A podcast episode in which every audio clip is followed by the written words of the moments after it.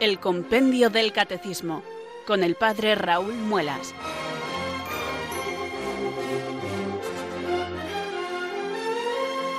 Muy buenas tardes, queridos oyentes de Radio María. Son las cuatro, las tres en Canarias. Aquí comienza una nueva edición del Compendio del Catecismo. Reciban desde Talavera de la Reina un saludo muy cordial del Padre Raúl Muelas, que un día más les habla desde estos micrófonos de Radio María, la radio de la Virgen, la fuerza de la esperanza. Sed todos bienvenidos.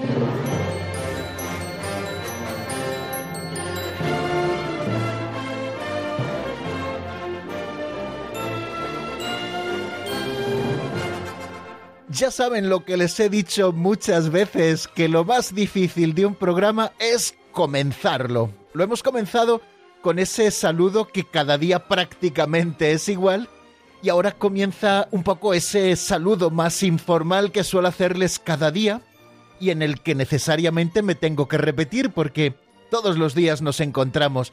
Es como esos amigos que quedan siempre a la misma hora, en torno al mismo lugar, pues así lo hacemos también nosotros, eh, todos los días, de lunes a viernes, de 4 a 5 de la tarde en la península, una hora antes en Canarias, y en el mismo lugar, aquí en Radio María, la radio de la Virgen, la fuerza de la esperanza, nos encontramos teniendo el compendio del catecismo como pretexto para estudiar, queridos amigos, la doctrina católica. Queremos crecer en la fe, profundizar en ella.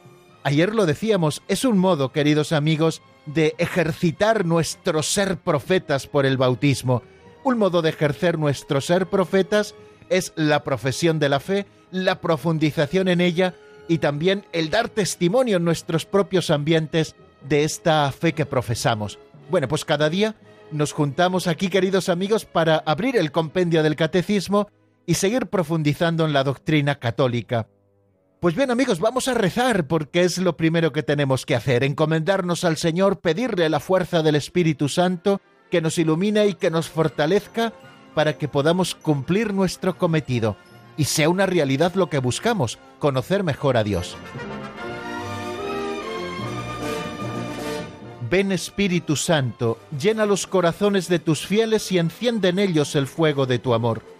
Envía tu Espíritu, Señor, que renueve la faz de la tierra. Oh Dios, que llenaste los corazones de tus fieles con la luz del Espíritu Santo, concédenos que, guiados por el mismo Espíritu, sintamos con rectitud y gocemos siempre de tu consuelo por Jesucristo nuestro Señor. Amén.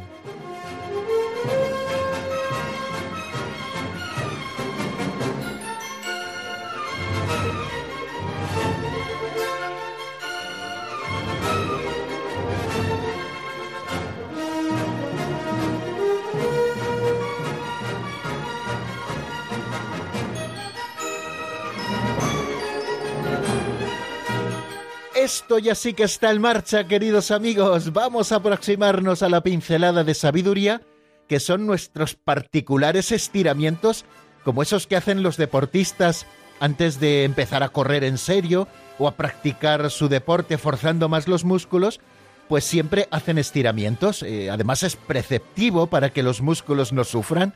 Bueno, pues nosotros, antes de abordar eh, los números profundos siempre del compendio del catecismo, nos acercamos poquito a poco a ellos haciendo unos estiramientos espirituales. Valga la imagen, queridos amigos. A través de estas pinceladas de sabiduría, cada día entresacamos una, están sacadas, como bien saben, de un libro así titulado Pinceladas de Sabiduría de don Justo López Melús, y luego esta pincelada de sabiduría nos da la oportunidad, como bien saben, de acercarnos a algún punto concreto de la vida cristiana, sobre el que reflexionamos y pedimos al Señor también luz.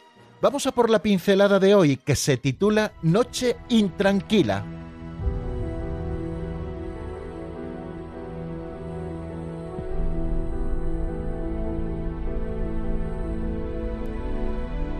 Noche intranquila. Tratándose del Evangelio no se puede ser simplemente razonable. Tratándose de amor, de fe, no basta la razón. Hay que acudir también a las razones del corazón. El corazón tiene razones que la mente no puede comprender. La sola razón es buena en matemáticas, en diplomacia. Lo razonable mata todo lo que constituye la grandeza del hombre. Un conferenciante terminaba así sus charlas. El Evangelio no es un somnífero, el Evangelio es la dinamita. En este momento miles de personas mueren de hambre, otros están a punto de suicidarse. Ahora yo podría decir, señoras y señores, buenas noches, pero no, si usted no ha hecho nada por los demás, yo le deseo malas noches, que pase usted una noche intranquila.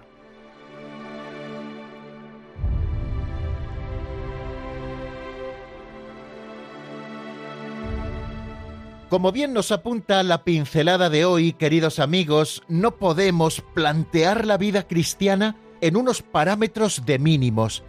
Eh, el que se plantea, por ejemplo, hasta dónde puede llegar haciendo determinadas cosas sin que sean pecado, lo más probable es que acabará cayendo en el pecado más pronto que tarde. En la entrega generosa hasta dar la vida, que es lo que Dios nos pide, no podemos andar midiendo constantemente. Recordemos esa frase que se atribuye a San Agustín y que dice que la medida del amor es amar sin medida. Tenemos que plantear la existencia cristiana en parámetros de dar la vida. El Señor nos lo recuerda en muchas ocasiones en el Evangelio. Si atendemos a lo que dice en el Sermón de la Montaña, aprendemos a propósito de la limosna eso de que no sepa tu mano izquierda lo que hace tu derecha. Y a propósito del ayuno, perfúmate y lávate la cara para que tu ayuno no lo note la gente, sino tu Padre que ve en lo escondido. Al que te pide que le acompañes una milla, nos dice el Señor, acompáñale dos. Al que te pide prestado, no le reclames. Si alguien te pide la capa, dale también la túnica. Todas estas frases que nos enseña Jesucristo en el Evangelio nos están hablando de entrega generosa y nunca calculada o de puro postureo. Este es el maravilloso ejemplo de Jesucristo y de su redención. Nadie tiene amor más grande que el que da la vida por sus amigos.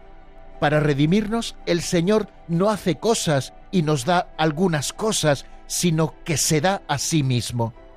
Ante un ejemplo tan maravilloso, no podemos estar tranquilos al contemplar las necesidades y sufrimientos de nuestros prójimos. En este sentido debemos entender esas palabras últimas de la pincelada. Si usted no ha hecho nada por los demás, yo le deseo malas noches, que pase usted una noche intranquila. Nunca debemos dejar de usar la razón en todas las cosas que hacemos. Si dejásemos de usarla, nuestros actos no serían propiamente humanos.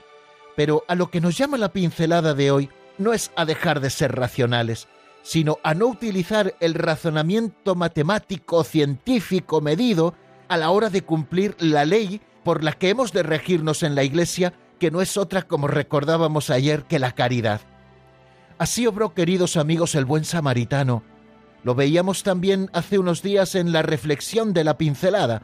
No se detuvo a pensar en qué le pasaría si se detenía a auxiliar a aquel hombre que estaba paleado al borde del camino. Solo pensó en lo que le pasaría a ese pobre hombre si él no le auxiliaba en ese momento concreto. Vemos aquí de manera práctica eso que decía Pascal, que el corazón tiene razones que la mente no entiende. Son esas razones que nos llevan a entregar la vida a Dios y a los hermanos. La grandeza del hombre la constituye el que está hecho a imagen y semejanza de Dios. Y todas las dimensiones propias del ser humano son buenas, la inteligencia, la voluntad, los afectos, las pulsiones, todo constituye a su manera a la grandeza de la obra maestra de la creación que es el ser humano. Lo importante es que sepamos vivir jerarquizando todas esas dimensiones según el plan de Dios.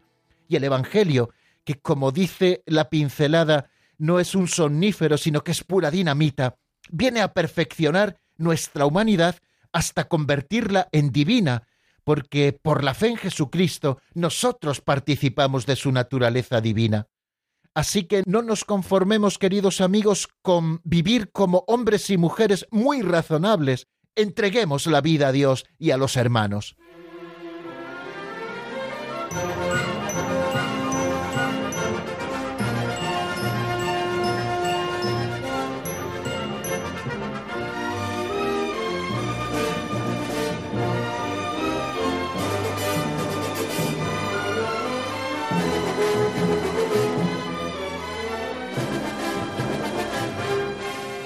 Avanza el tiempo, queridos oyentes, inexorablemente. Así va siempre el reloj, avanzando hacia adelante y nunca se detiene. Y lo mismo ocurre, queridos amigos, en nuestro programa El Compendio del Catecismo. No podía ser de otra manera. Pues vamos a afrontar, si les parece, por aquello de aprovechar este tiempo que Radio María nos regala, vamos a aprovecharlo bien eh, haciendo el repaso de lo que vimos en nuestro último programa. Si lo recuerdan, ayer nos centramos en el número 155. Ese fue el avance que hicimos en la doctrina. ¿En qué sentido el pueblo de Dios participa de las tres funciones de Cristo, sacerdote, profeta y rey? Estamos estudiando esas tres imágenes con las que comprender mejor el misterio de la Iglesia. La Iglesia como pueblo de Dios, la Iglesia como cuerpo de Cristo y la Iglesia como templo del Espíritu Santo. Desde el número 153 y hasta el número 160 está desarrollando el compendio del catecismo estas tres imágenes, dedicando tres números o dos a cada una de estas imágenes. Y nosotros ya hemos estado viendo hace un par de días por qué la Iglesia es el pueblo de Dios y cuáles son las características del pueblo de Dios. Si ustedes lo recuerdan, cómo se llega a ser miembro de este pueblo. Decíamos que mediante la fe en Cristo y el bautismo, cuál es el origen de este pueblo, que es Dios Padre, la cabeza que es Jesucristo, la condición, la dignidad y la libertad de los hijos de Dios, la ley de este pueblo es el mandamiento nuevo del amor, la misión, la de ser sal de la tierra y luz del mundo, y el destino, el reino de Dios que ya está iniciado aquí en la tierra por la propia Iglesia. Y en el día de ayer nos entretuvimos un poquito más en ese número 155, en qué sentido el pueblo de Dios participa de las tres funciones de Cristo, sacerdote, profeta y rey.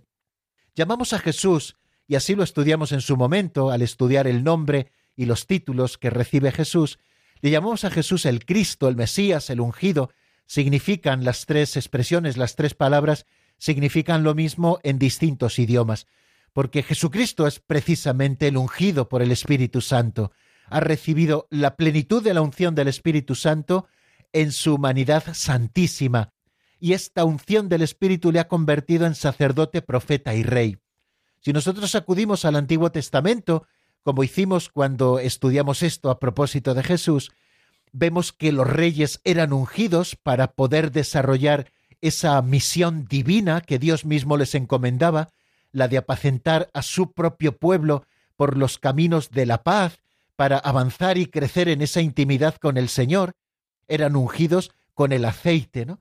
También eran ungidos los sacerdotes para poder desarrollar también ese ministerio sagrado de ser puente entre Dios y los hombres, de ofrecer sacrificios en nombre de todo el pueblo a Dios, etc.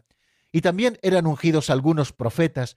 No lo vemos en todos los profetas, pero sí en los más importantes, que también fueron ungidos con el cuerno de aceite para poder desarrollar esa misión sagrada de hablar en nombre de Dios, trasladar el mensaje de Dios al pueblo, denunciar las injusticias, llamar al pueblo a la esperanza, llamarle nuevamente a la fidelidad, a la fidelidad que Dios siempre manifestaba, porque permaneció siempre fiel a las promesas, a pesar de las dificultades que al pueblo le tocó sufrir por la infidelidad, y llamar también al pueblo a la fidelidad, a la que siempre podían acogerse mediante el arrepentimiento, pues también los profetas fueron ungidos. Estos tres ministerios eran ministerios en los que se practicaba una unción para poder desarrollarlos, porque Dios tenía que tomar posesión de aquel que lo desarrollaba. Bueno, eran anuncio de lo que luego se cumpliría en Jesucristo, que sería el único sacerdote de la nueva alianza, sería el profeta, no sólo que hablaría en nombre de Dios, sino que a través de los labios humanos de Cristo Dios mismo hablaba, porque eran los labios de la segunda persona de la Santísima Trinidad.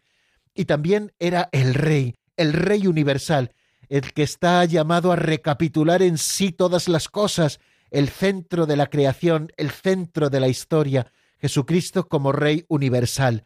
Bueno, pues estas son tres funciones que tiene el Mesías como ungido de Dios y funciones de las que también participa, así lo estuvimos explicando, todo el pueblo por esa unidad que existe esa unidad estrecha entre Cristo y su cuerpo, es decir, que hemos formado una sola cosa, el Cristo total, de manera que esa unción de la que goza plenamente Jesucristo como si fuera eh, esa unción que va goteando, gotea hasta su pueblo, y también el pueblo que está unido a Cristo es sacerdote, profeta y rey.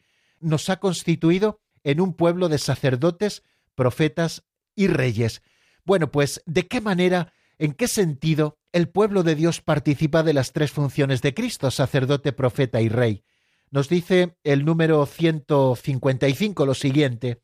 El pueblo de Dios participa del oficio sacerdotal de Cristo en cuanto los bautizados son consagrados por el Espíritu Santo para ofrecer sacrificios espirituales.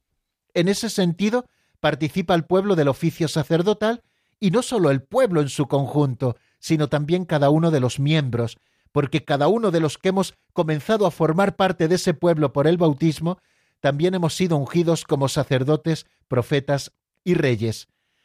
Participa de su oficio profético cuando, con el sentido sobrenatural de la fe, se adhiere indefectiblemente a ella, la profundiza y la testimonia.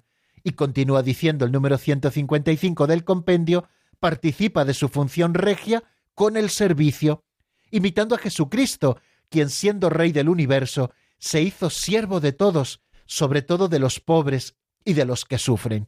Bueno, pues creo que de una manera muy escueta y muy precisa, lo digo muchas veces, pero es que es verdad, nos explica este número 155 de qué manera todo el pueblo y cada uno de los miembros de este pueblo santo de Dios participa de las tres funciones de Cristo. Recordemos que Él, como Mesías, es sacerdote, profeta y rey.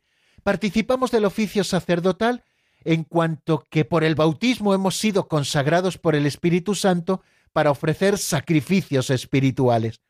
Recordábamos esa frase del apóstol San Pedro cuando dice, ofreced vuestros cuerpos como hostia santa, agradable a Dios.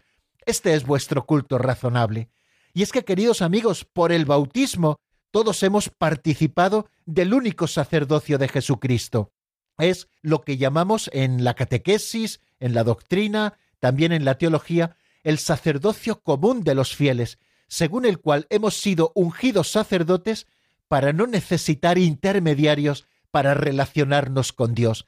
El único intermediario es Cristo y a Él estamos unidos, de manera que cada uno de nosotros puede ofrecer su vida como ese sacrificio espiritual agradable a Dios. Es más, no solo podemos hacerlo, sino que debemos hacerlo, debemos ejercitar ese oficio sacerdotal. Así lo hace la Iglesia, a través también de la Sagrada Liturgia, a través también del ministerio de los sacerdotes ministros que participan de un modo especial de ese sacerdocio de Jesucristo, y así lo hacen también cada uno de los fieles a través del sacerdocio común, ofreciendo su vida como un sacrificio agradable a Dios. Así debemos hacerlo. Hay una manera muy sencilla de practicar el sacerdocio común, que es a través del ofrecimiento de obras. A mí me gusta enormemente recomendarlo porque verdaderamente es así. Nosotros ofrecemos las obras del día a Dios uniendo todos los sacrificios de la jornada al sacrificio de Cristo en la cruz. Y así estamos ejerciendo de una manera muy noble y muy preciosa nuestro sacerdocio común. Y también cuando ofrecemos las obras que vamos a hacer en cada momento del día y por eso rezamos y le pedimos al Señor fuerza para poder desarrollarlas bien y que todas sean para su gloria, es un modo, queridos amigos, de ofrecer nuestra vida, cuando nosotros ofrecemos nuestros dolores, los dolores de nuestra enfermedad, esos que ni comprendemos ni a veces casi podemos soportar, pues al ofrecerlos estamos ejerciendo el sacerdocio común de los fieles, estamos practicando nuestro oficio sacerdotal, ofreciendo sacrificios espirituales a Dios. Así ejerce la Iglesia, queridos amigos, el sacerdocio, su oficio sacerdotal, y así lo practicamos también cada uno de sus hijos, cada uno de los que por el bautismo hemos sido consagrados por el Espíritu Santo para poder hacer esto y ser de esta manera sacerdotes por ese sacerdocio común. ¿Cómo participamos del oficio profético? Bueno, nos lo dice muy claro el compendio cuando, con el sentido sobrenatural de la fe, se adhiere indefectiblemente a ella, la profundiza y la testimonia. Así lo hace el conjunto del cuerpo de Cristo, que es la iglesia de este pueblo santo que Dios mismo ha querido fundar y practica el oficio profético a través de la vivencia de la fe, cuando se tiene sentido sobrenatural de la vida a través de la fe, porque la fe se convierte en esa luz que ilumina de un modo nuevo y lo interpreta todo desde Dios. ¿Y de qué manera en concreto vivimos ese sentido sobrenatural de la fe? Primero, adhiriéndonos indefectiblemente a ella, a ese depósito de fe que Dios ha comunicado a través de la Iglesia Madre, que con autoridad nos lo enseña, nosotros nos adherimos a esa fe con absoluta confianza, creyendo lo que Dios nos ha revelado y ofreciéndole también nuestra vida con la obediencia de la fe, nos adherimos de esta manera a la fe y así practicamos el oficio profético, también cuando la profundizamos. Lo que estamos haciendo en este momento, en estas catequesis de Radio María que tenemos todas las tardes, de lunes a viernes, de 4 a 5 de la tarde, y también en los demás programas en los que vamos profundizando en la fe, pues estamos ejerciendo también como miembros de la Iglesia nuestro oficio profético. Si participamos de estas tres funciones de Cristo, es para que practiquemos, vivamos estas tres funciones de las que hemos sido hechos partícipes. Mediante la fe, queridos amigos, estamos ejerciendo nuestro oficio profético al adherirnos a ella, al profundizar en ella y también al dar testimonio de ella. Un testimonio que no sólo se transmite desde la boca, es decir, con el testimonio oral, predicando la fe que profesamos, que también, sino cuando la testimoniamos con nuestra propia vida, cuando la conversión al Señor ha ido llenando todos los rincones de nuestra existencia, como me gusta decir tantas veces, cuando ha ido llenando la fe en Dios los rincones de nuestra existencia y con nuestra vida sencilla nosotros estamos testimoniando la fe que profesamos. Así practicamos el oficio profético y la función regia la practicamos cuando a través del servicio practicamos la caridad a los demás. Recuerden cómo el Señor, antes de instituir la Eucaristía en la última cena, hizo ese gesto precioso de servir a sus apóstoles lavándoles los pies. Y al finalizar el mismo, les dijo, ¿habéis visto lo que he hecho con vosotros? Vosotros me llamáis el Maestro y el Señor, y decís bien porque lo soy, pues si yo, el Maestro y el Señor, os he lavado los pies, también vosotros debéis lavaros los pies unos a otros. Así estamos practicando nuestro ser reyes. ¿Quién es el principal y primero? El que más sirve, nos lo dice Jesucristo, el que quiera ser el primero entre vosotros, que sea el servidor de todos. Pues el que más manda, entre comillas, en la Iglesia, es decir, el que mejor ejerce su función regia, es el que más sirve. Y toda la Iglesia en su conjunto, como pueblo de Dios, también se pone al servicio de la humanidad lavándole los pies y posibilitando que los hombres puedan reconciliarse con Dios y posibilitando como signo e instrumento que es de la reconciliación de los hombres la vivencia de la caridad en el mundo. Termino con unas palabras de San León Magno en uno de sus sermones. La señal de la cruz hace reyes a todos los regenerados en Cristo, y la unción del Espíritu Santo los consagra sacerdotes. Y así, además de este especial servicio de nuestro ministerio, todos los cristianos espirituales y perfectos deben saber que son partícipes del linaje regio y del oficio sacerdotal, ¿Qué hay más regio que un espíritu que sometido a Dios rige su propio cuerpo? ¿Y qué hay más sacerdotal que ofrecer a Dios una conciencia pura y las inmaculadas víctimas de nuestra piedad en el altar del corazón? Qué bonita manera, queridos amigos, de terminar el resumen de lo que vimos en nuestro último programa.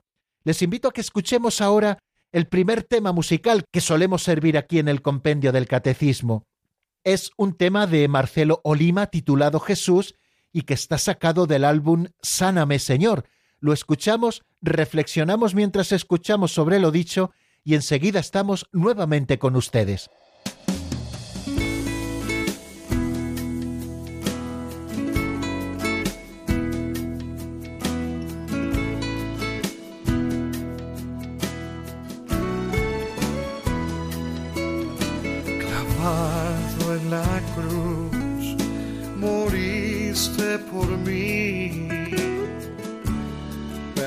Perdonando toda mi culpa. Resucitaste y así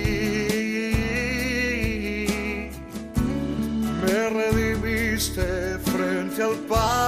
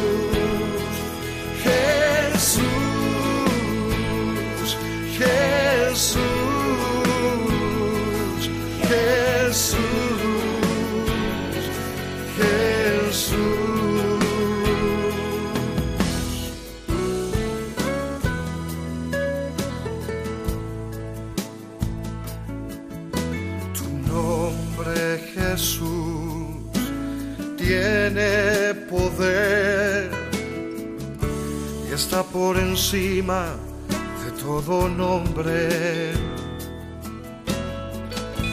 Y toda rodilla se doble ante ti, reconociendo al Señor,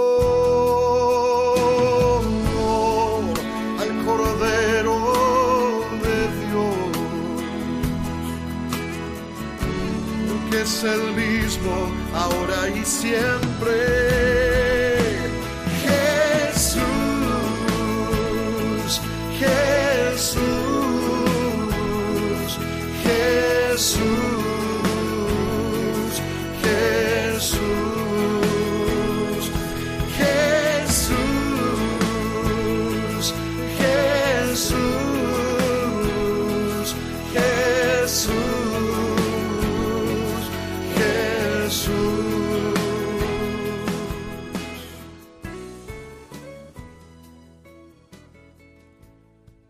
Están escuchando el Compendio del Catecismo con el Padre Raúl Muelas.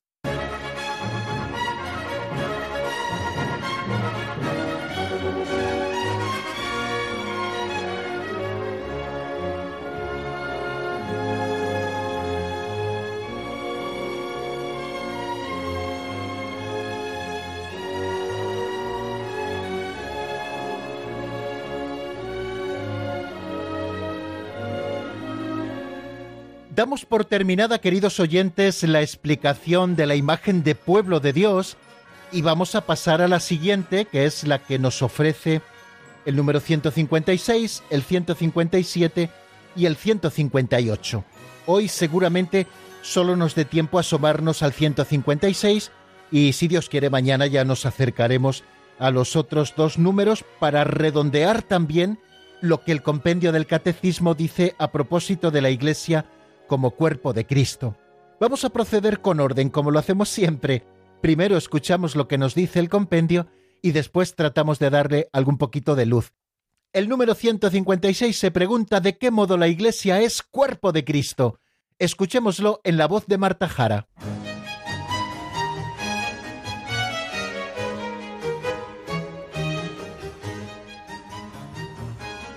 Número 156. ¿De qué modo la Iglesia es cuerpo de Cristo? La Iglesia es cuerpo de Cristo porque por medio del Espíritu, Cristo muerto y resucitado une consigo íntimamente a sus fieles. De este modo los creyentes en Cristo, en cuanto íntimamente unidos a Él, sobre todo en la Eucaristía, se unen entre sí en la caridad formando un solo cuerpo, la Iglesia. Dicha unidad se realiza en la diversidad de miembros y funciones.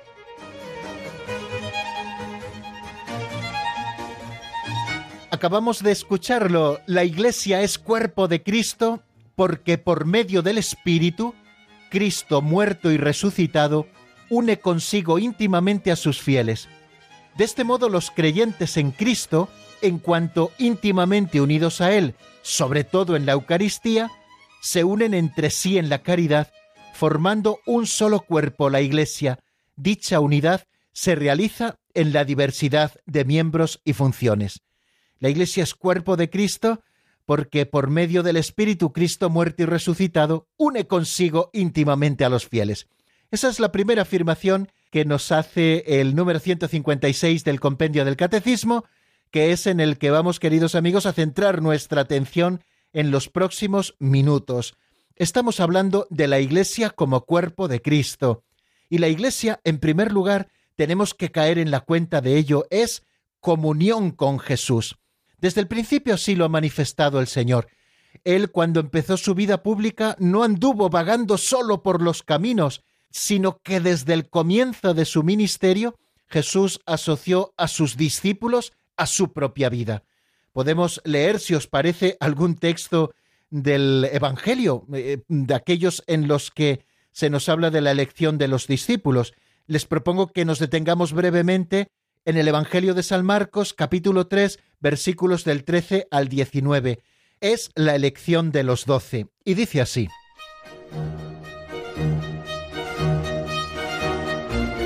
Jesús subió al monte, llamó a los que quiso y se fueron con él, e instituyó doce para que estuvieran con él y para enviarlos a predicar, y que tuvieran autoridad para expulsar a los demonios.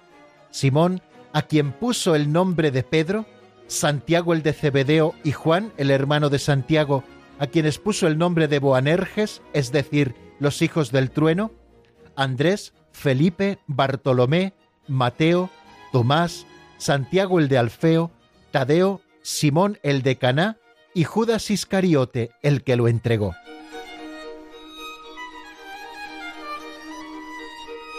Estas palabras del Santo Evangelio, donde se recoge la elección de los doce, ponen de manifiesto, queridos amigos, que Jesús desde el comienzo asoció a los discípulos a su propia vida.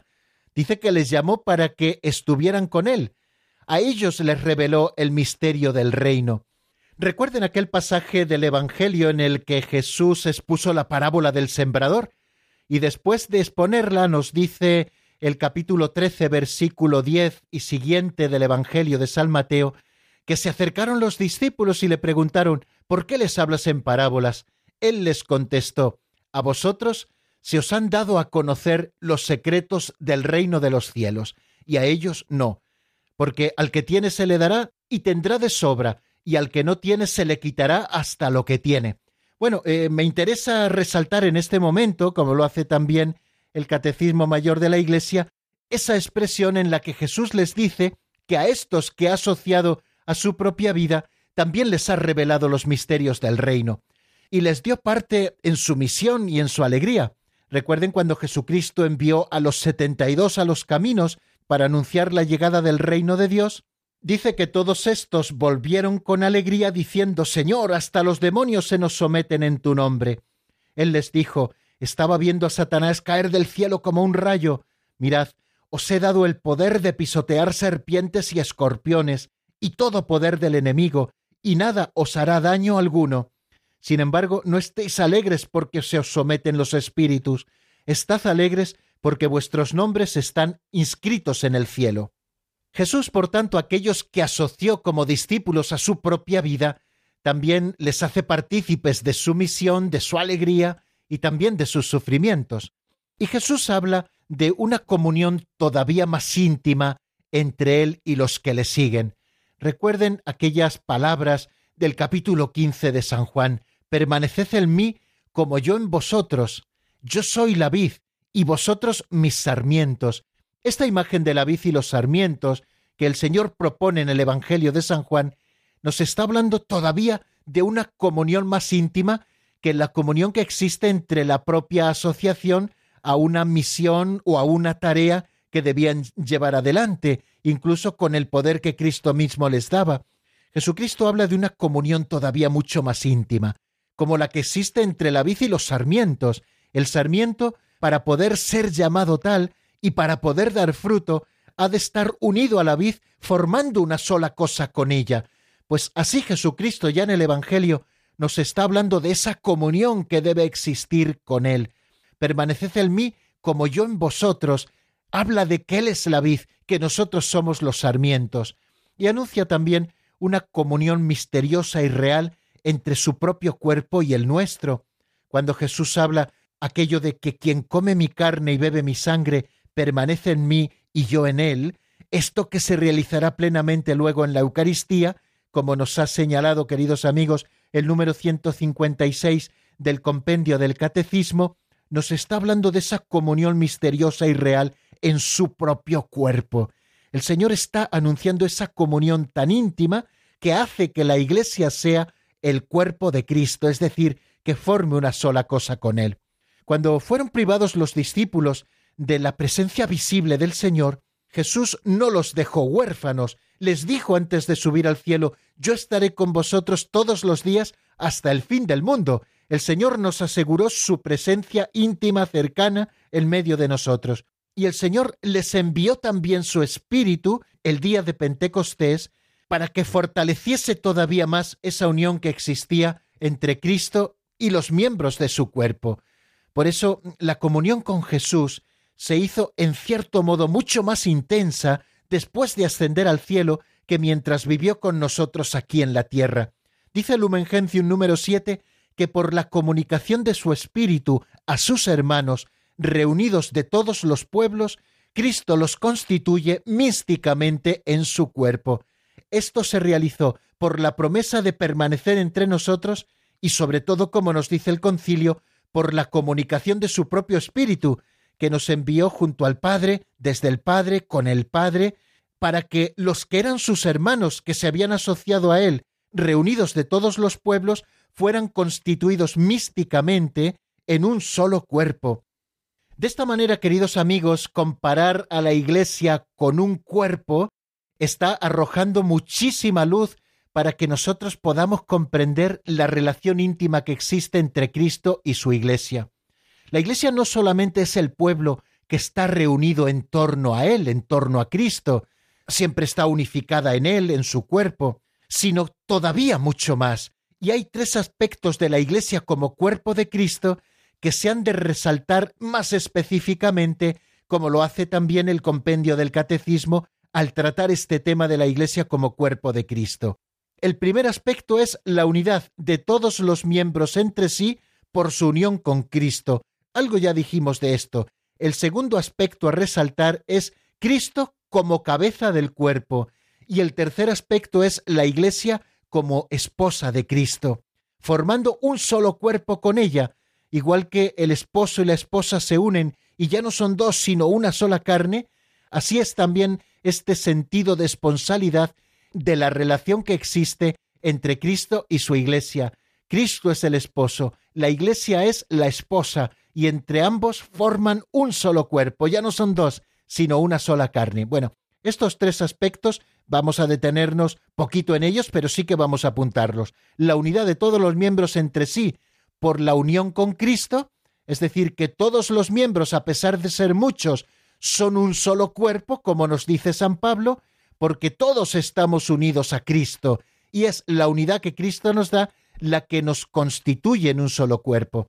También otro aspecto que es considerar a Cristo como cabeza del cuerpo, este cuerpo se rige y se gobierna porque hay una cabeza que lo hace, y también la Iglesia, como les digo, como esposa de Cristo. Bueno, un solo cuerpo.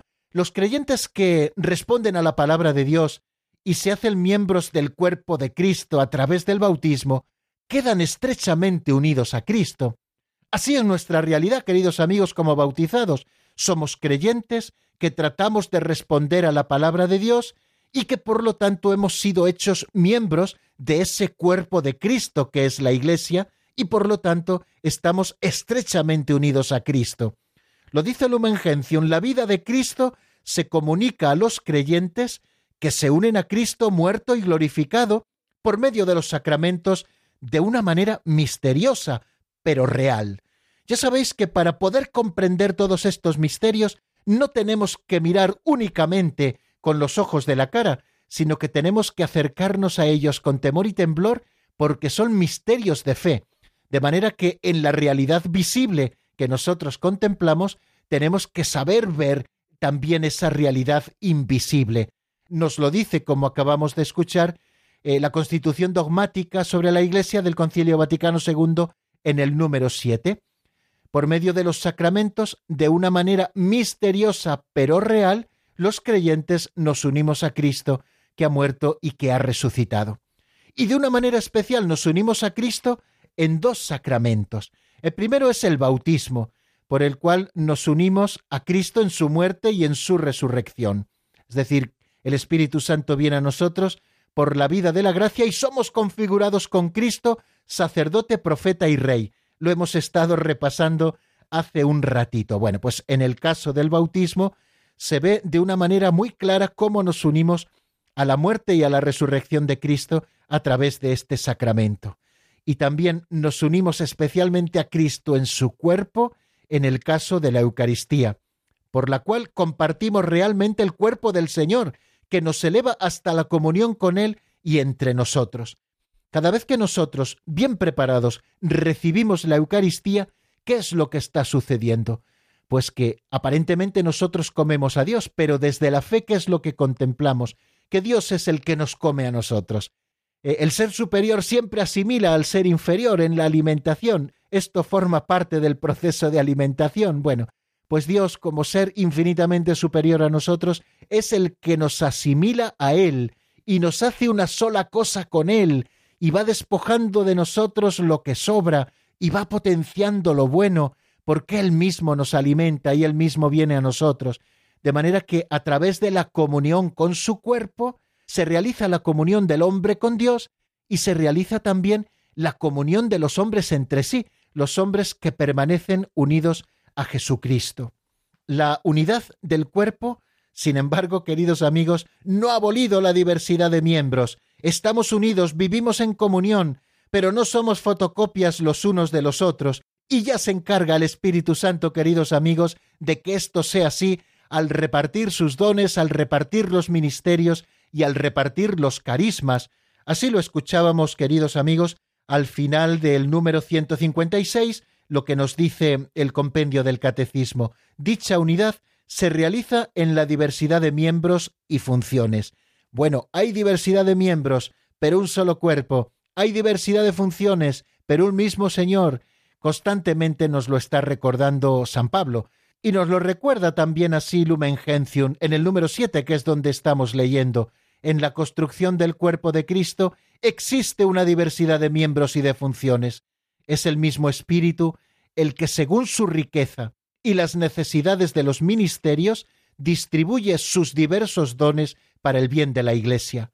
La unidad del cuerpo místico produce y estimula entre los fieles la caridad. Si un miembro sufre, todos los miembros sufren con él. Si un miembro es honrado, todos los miembros se honran con él. De manera que tenemos que alegrarnos, queridos amigos, de que nuestra Iglesia esté enriquecida con diversos dones que encarnan diversas personas.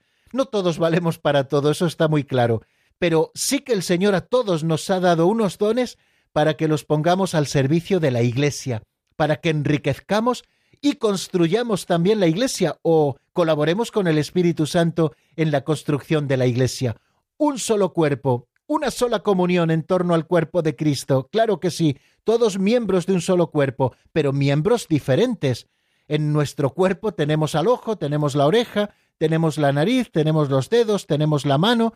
No todos sirven para lo mismo, pero todos están en función de la construcción de ese único cuerpo. ¿De qué manera tan bonita lo expone San Pablo y también de qué manera tan sencilla podemos nosotros comprenderlo? Lo importante es que cada miembro del cuerpo esté en función de lo que tiene que hacer. Fijaros si el corazón dijera, oye, que yo no quiero seguir latiendo, que yo lo que quiero es ver. Oye, pues mira, lo de la visión le corresponde al ojo. A ti te corresponde latir e irrigar con la sangre con tus bombeos todo el organismo para que todos los miembros se alimenten y se oxigenen y puedan cumplir su misión. El oído si dijera, oye, que yo lo que quiero es oler, pues hombre, si a ti lo que te corresponde es oír. ¿Veis? Todos los miembros del cuerpo están en función de un solo cuerpo. Lo importante es que cada uno descubramos los dones que Dios nos ha dado y los pongamos al servicio de la comunidad. Qué importante es esto, queridos amigos, porque la unidad del cuerpo místico se va realizando si todos contribuimos a la construcción de este cuerpo, el único cuerpo de Cristo. Y también tengamos esperanza de que de todas las divisiones humanas que vamos nosotros introduciendo, al final la unidad saldrá victoriosa, porque ya el Señor se encarga de que esto sea así, aunque a veces nos toque sufrir las divisiones. Y esto ha de hacernos tomar mucha conciencia de lo importante que es que no dividamos, que sumemos, que no tengamos envidia los unos de los otros, sino que cada uno aportemos lo que tenemos. Todos los bautizados en Cristo os habéis revestido de Cristo. Ya no hay judío ni griego, ni esclavo ni libre, ni hombre ni mujer, ya que todos sois uno en Cristo Jesús. Lo dice San Pablo en la carta a los Gálatas en el capítulo tercero. Y bueno amigos, pues nuestro tiempo toca su fin. Ya no tenemos tiempo nada más que para recibir sus llamadas. No se olviden, ¿eh? que estamos deseosos de que comuniquen con nosotros, de que nos hagan sus preguntas, de que puedan ofrecernos alguna sencilla reflexión a propósito de lo que estamos diciendo. Un número de teléfono a su disposición, 91 005 94 19 91 005 94 19. Si les parece, escuchamos algunos compases de un tema de Nico Montero mientras ustedes van llamando. Esta canción se titula Hasta el final y está sacada del álbum Diferente, un álbum de 1998. Anímense amigos, 91005 9419.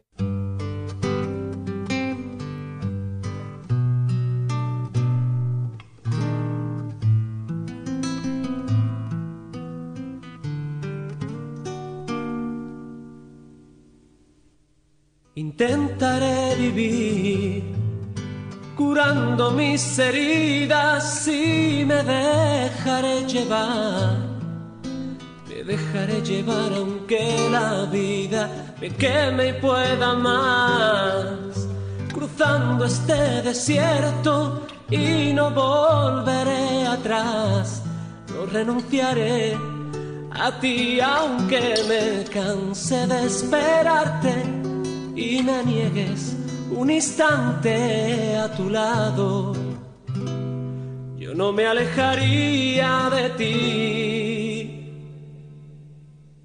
Pisando cada palmo de tierra que me encuentre, sin miedo a los fracasos que me hacen renacer, dejando huellas claras a quien viene tras de mí. El camino no es tan duro si lo vamos a compartir. Intentaré amarte en cada instante y seguiré viviendo para amarte. Y con el tiempo podré gritar, voy junto a ti, aún sin ver el final. Intentaré amarte en cada instante y seguiré viviendo para amarte. Y con el tiempo podré entonces gritar, junto a ti, aún sin ver el final. Uh.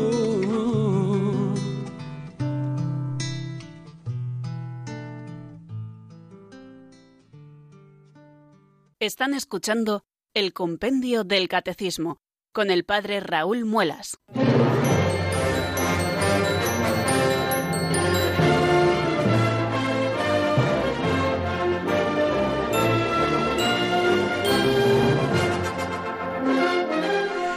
Once minutos nos separan, queridos oyentes, de las cinco de la tarde. Ya saben que esta es la radio de la Virgen, la radio de la Madre. Por lo tanto, tenemos que también ser portavoces de la madre y las madres cuidan mucho de la salud de los hijos, que está cambiando el tiempo, que se abriguen bien, no nos vayan a sorprender estos fríos que ya se avecinan y nos volvamos a catarrar.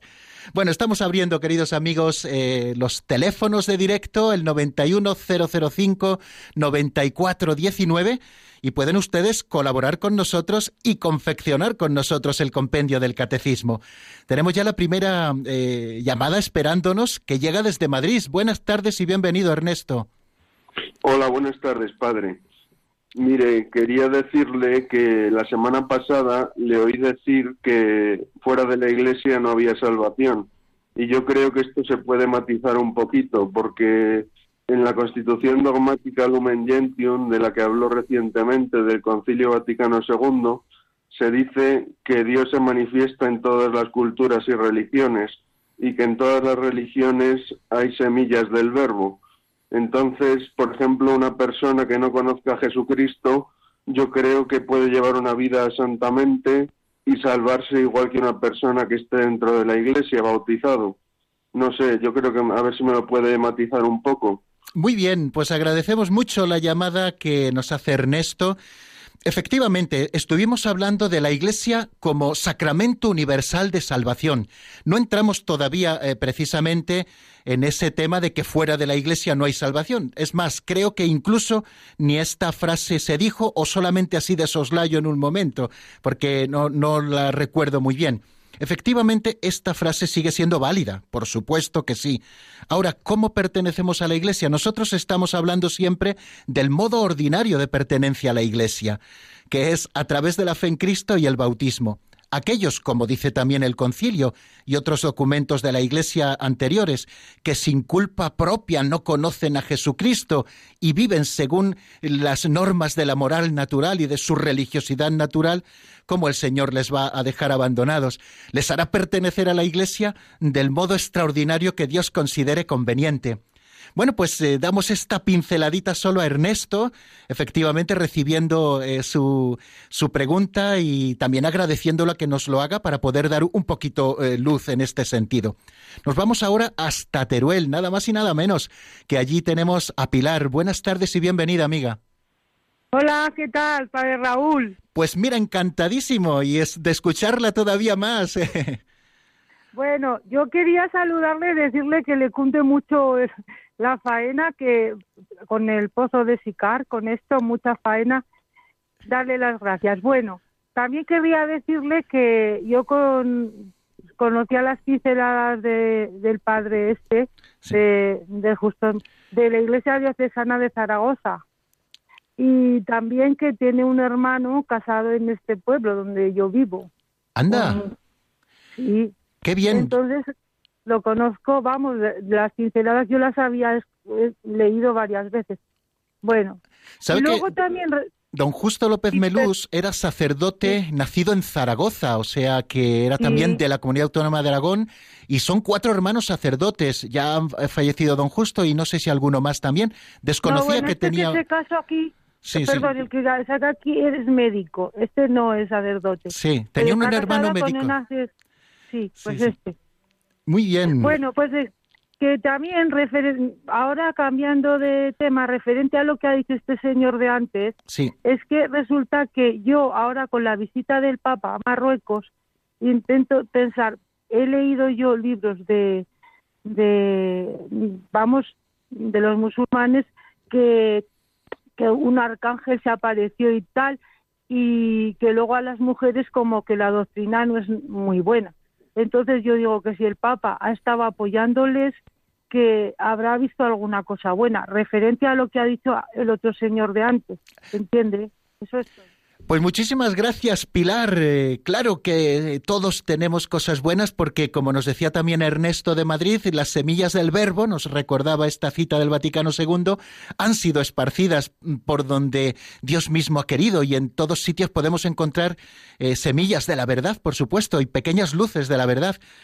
Eh, la verdad completa reside en la Santa Madre Iglesia Católica, por supuesto, y lo decimos con toda la humildad del mundo, la fundada por Jesucristo. Damos paso, aunque solo casi podemos saludarle, a Juan Manuel, que nos llama desde La Coruña. Buenas tardes y bienvenido, amigo. Buenas tardes, hombre, buenas tardes y bien hallado. Mire, yo quiero saber algo más del compendio del catecismo. ¿Qué, formato tiene? ¿Letra grande, letra pequeña? ¿Dónde lo puedo conseguir? Bueno, pues eh, mire, eh, tiene varias maneras de conseguirlo. Si hay librería religiosa en su ciudad, en La Coruña, seguro que la hay, yo lo desconozco en este momento, allí lo encontrará. En cualquier librería puede usted encargarlo. Puede hacerlo también a través de las plataformas comerciales de Internet y se lo envían de un día para otro a casa. Hay varios formatos, uno más pequeñito y otro más grande. Cuesta el grande en torno a los 12 euros y el pequeño en torno a los 9 quiere decir que es una, es una inversión pequeña y es mucho lo que se obtiene después de, de haber conseguido el compendio. Es, es, muy facilito de hacer. Ya le digo que en cualquier librería se lo pueden pedir, incluso seguro lo tendrán, y si es religiosa, tendrán estocaje fijo, porque este es un libro que constantemente se está vendiendo. Muchísimas gracias a Juan Manuel, a Ernesto, a Pilar, que hoy han estado con nosotros en el programa, y decirles que si Dios quiere, mañana eh, aquí estaremos a las cuatro en punto en la península, a las tres en Canarias, con una nueva entrega del compendio del Catecismo. La bendición de Dios Todopoderoso, Padre, Hijo y Espíritu Santo, descienda sobre vosotros y permanezca para siempre. Amén. Hasta mañana, si Dios quiere, amigos.